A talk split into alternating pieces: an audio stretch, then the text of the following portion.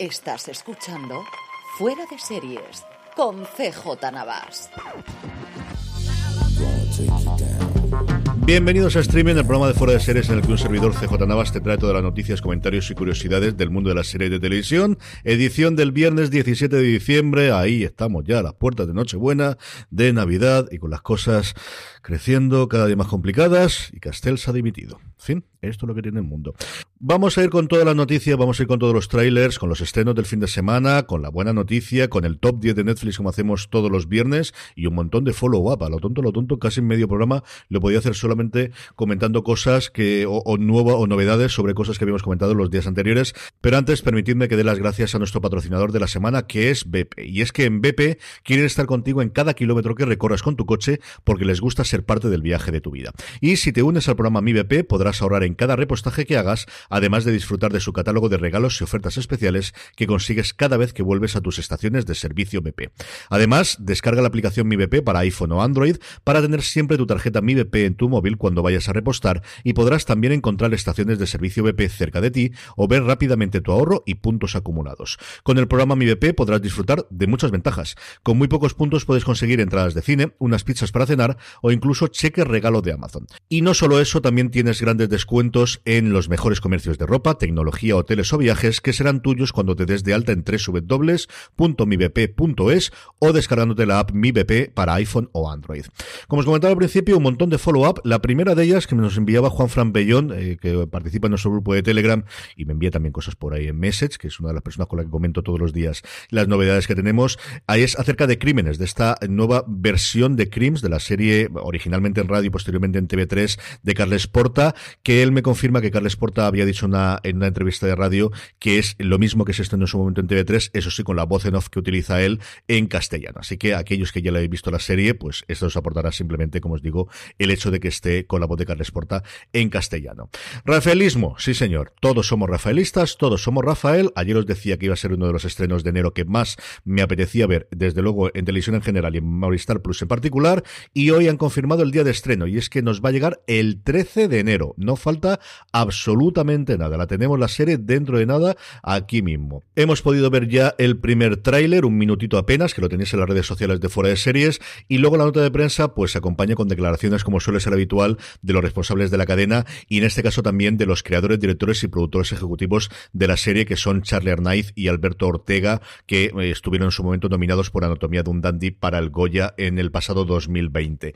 Algunas de estas cosas son interesantes. El responsable de contenidos de cero y de producción propia de Movistar Plus, Jorge Ortiz de Landazuri, que lleva relativamente poco tiempo en el cargo, eh, habla de, de cómo con Lola y Rafaelismo hemos abierto este año 2021, barra 2002 diría yo, una nueva línea de biografías documentales de grandes personajes dentro de las series de no ficción, que queremos continuar la búsqueda de nuestra identidad colectiva a través de unas vidas que son historias del país de cada uno de nosotros. Y yo creo que es una muy buena idea. Y si mientras siguen haciéndolo como desde luego hemos visto Lola y apunta este rafaelismo, yo estoy totalmente a favor. Me parece que es un tipo de, producto que están haciendo ellos, que ha hecho también RTV Play recientemente con la biografía de, eh, o con la serie documental que comentamos también en su momento de Ruiz Mateos, que hizo en su momento también HBO Max y se quedó ahí parada la cosa después con el de Jesús Gil y que yo de verdad que es una cosa en la que estoy tremendamente a favor. Los creadores de la serie, como os decía, de una declaración un poquito larga, pero yo creo que la pena es, cuando comenzamos de rafaelismo nos hicimos una pregunta, ¿qué nos queda por saber de Rafael? ¿Qué podemos contar que no se haya contado? Y pusimos el empeño en una cosa, encontrar vestigios de Rafael Martos, que así se llama el artista, bajo las capas de la estrella de la PH, pues esa, eterna que ha hecho Rafael, ¿no? Queda algo del ser humano, cómo a las distancias cortas, cómo es Rafael cuando se apagan los focos y se enfrentan a los miedos. Hoy podemos decir que lo hemos conseguido. Rafaelismo no es solo su serie documental definitiva, sino que descubre un artista inédito, tranquilo, reflexivo, dispuesto a contar las cosas como nunca antes lo ha hecho. A mí me la tienen total y absolutamente vendida, por si tenéis alguna duda. Festival, sabéis que el Min Series se está celebrando en Madrid a día de hoy. Teníamos ya todos los nominados y nos faltaba por saber quién iba a recibir el premio eh, habitual, eh, el galardón honorífico que da todos los años. Y va a ser Anabel Alonso la que la recibirá en la gala que se producirá el próximo martes en Madrid. Yo he estado mirando en las eh, en la web qué había de, proyecciones y qué había de cosas, pero no he encontrado absolutamente nada. Como digo, el martes 21 la cena de gala lo tendremos.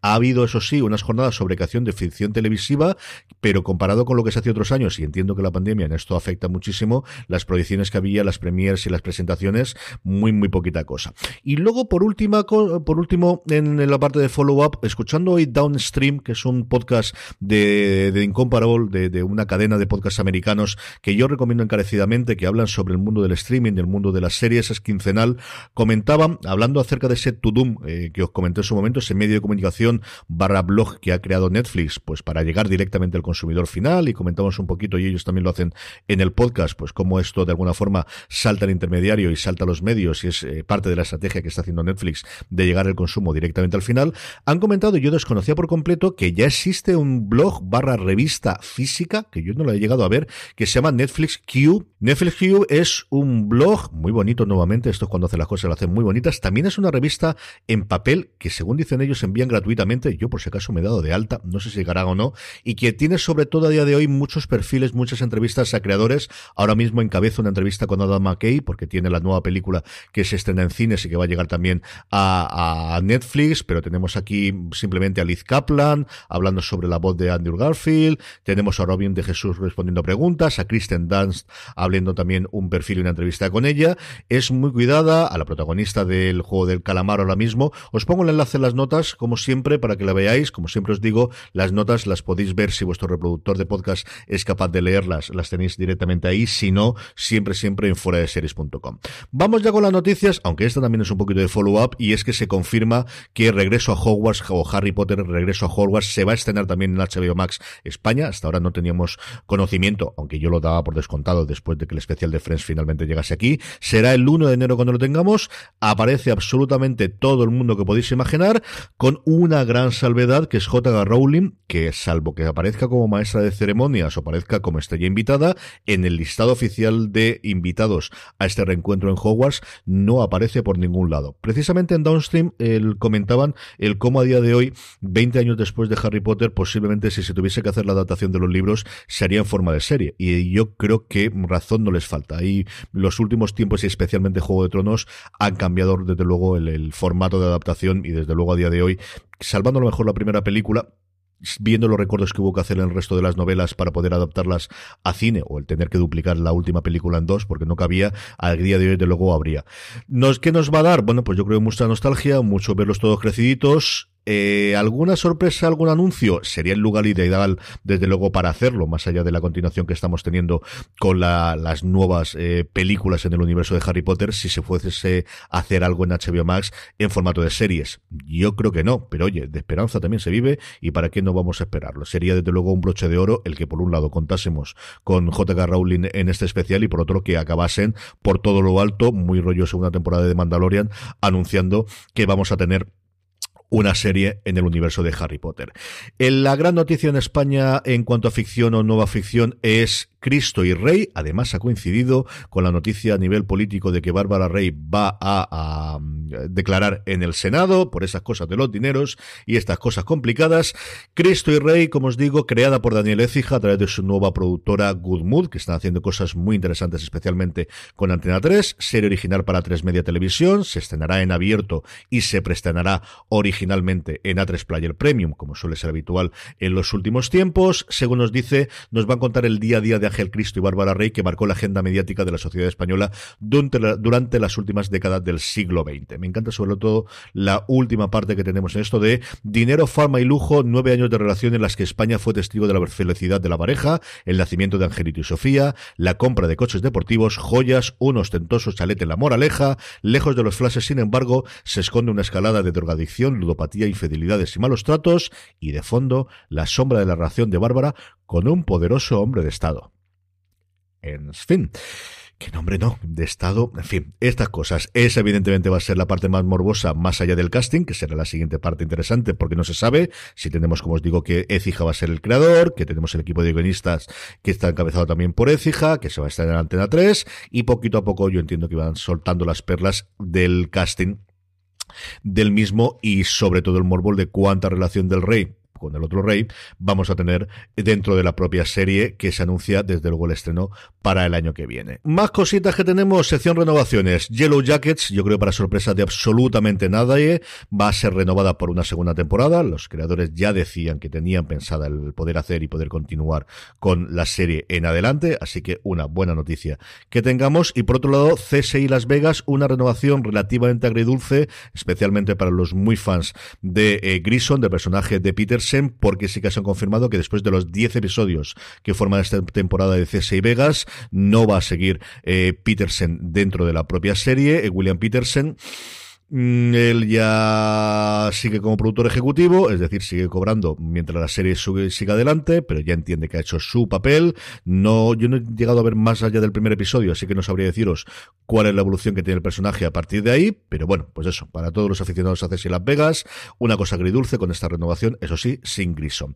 Casting, dos interesantísimos. Uno, John Hamm, yo creo para sorpresa de nadie, vuelve en la segunda temporada de Buenos Presagios, ya lo hizo maravillosamente bien en la primera temporada y tenía todo el sentido del mundo que volviesen, y otra haciendo que cada vez tenga más ganas de ver el reboot de Ley y Orden, es que Sam Watterson vuelve con su personaje de Jack McCoy en la, eh, la reimaginación, en el reboot, en esta continuación que va a hacer NBC en Estados Unidos de cara a la temporada que viene y que promete mucho, mucho, mucho. Yo soy un gran aficionado en su momento a Ley y Orden y luego Unidad de Víctimas Especiales, pero guardo con mucho cariño las primeras eh, temporadas con Peter North y con el propio Sam Watterson cuando apareció.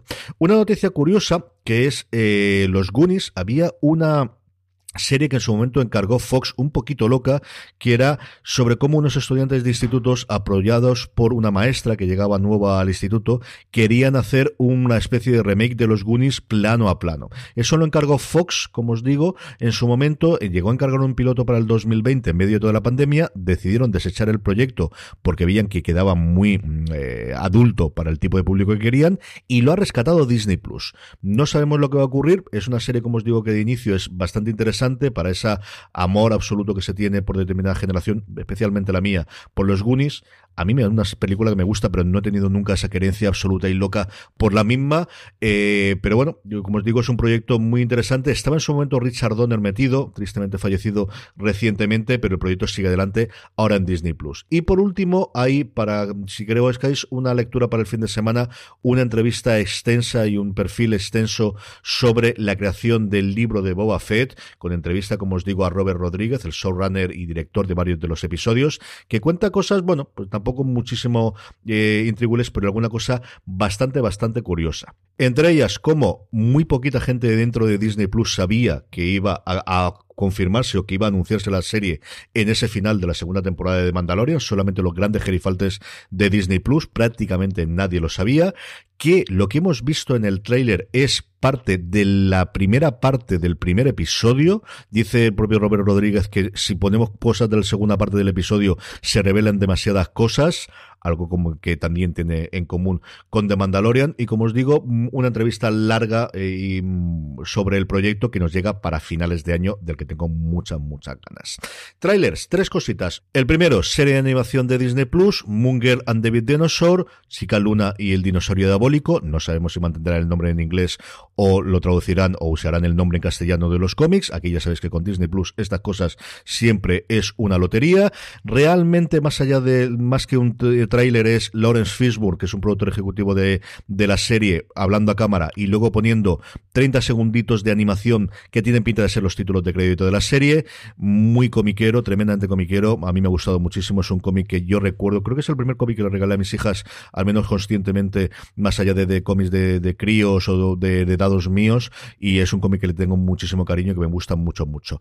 Los Gemstone. Tenemos el tráiler definitivo de esta alocada serie que a mí me fascina, de esta comedia con Billy Bob Thornton haciendo de amigacho del personaje John Goodman que llega allí, en el que sabemos que además sigue todo el mundo de la serie anterior, siguen las guerras intestinas, recuerda mucho esta parte de Succession Siempre he reivindicado que los Jenstone es la parte cómica con punto dramático, mientras que Succession es lo comparado de cómo los tres hijos van a pelear por heredar el imperio del personaje de John Goodman. Vuelve el 10 de enero aquí en España, 9 de enero en HBO Max eh, Estados Unidos, el 10 de enero no llegará aquí en España. Si no he visto la primera temporada, de verdad que está muy, muy, muy, muy bien. A mí me gustó y me divirtió muchísimo. Y luego el otro tráiler que iba a darlo como noticia, pero ya tenía un montón, es la nueva serie que se va a estrenar el 18 de febrero de Apple TV Plus. Apple TV Que estrena o que anuncia una serie interesante todos los santos días.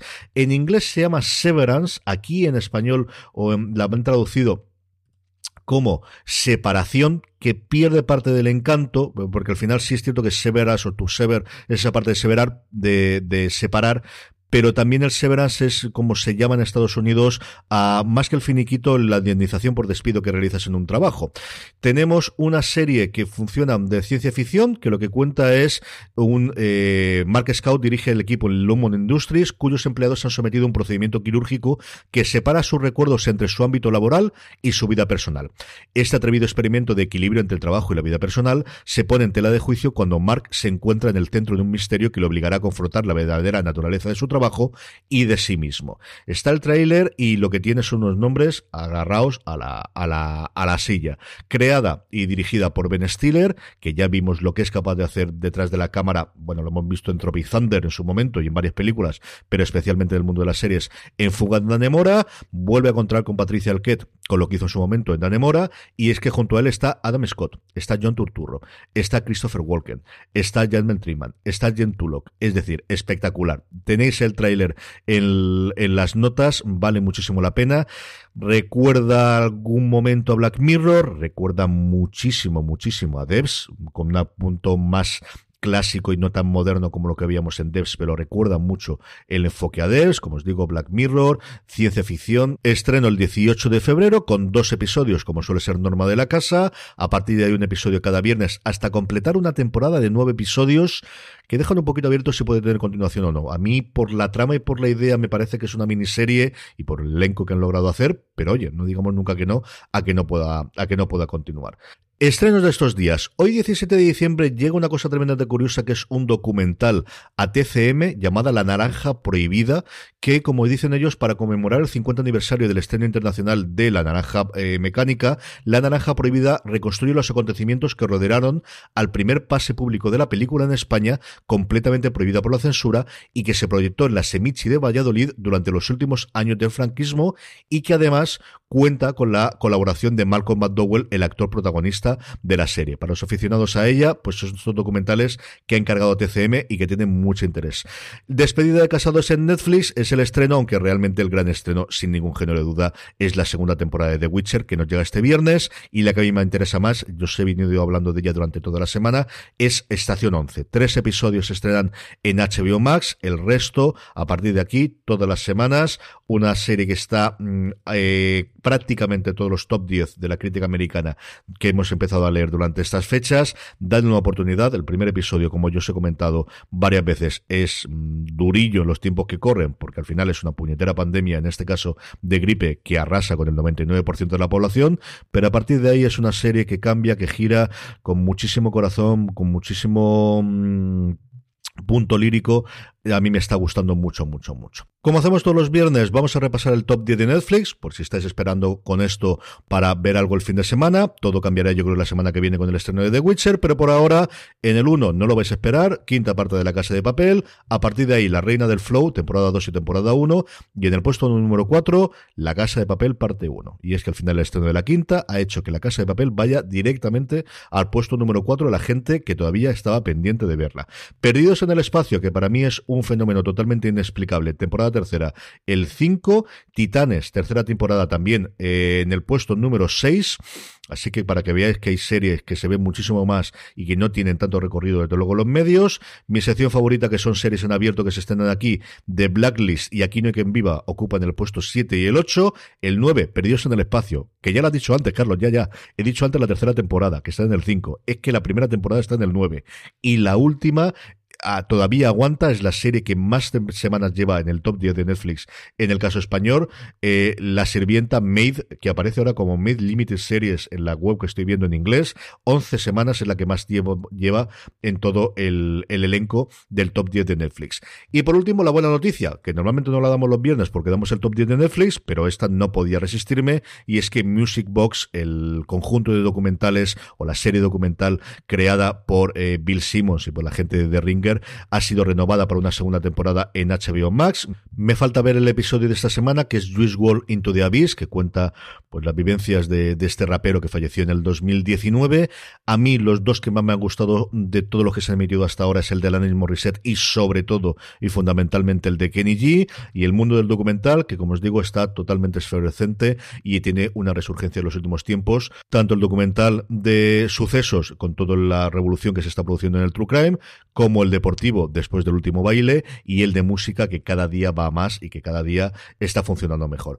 Así que un montón un montón de cosas para este fin de semana. El fuera de series de esta semana con Jorge y Don Carlos lo grabaremos, Dios mediante, si no pasa nada, el domingo 18 a las 11 de la mañana, horario peninsular español. Nos podéis seguir desde twitch.tv barra fuera de series, uniros allí y nos decir todos los comentarios que queráis.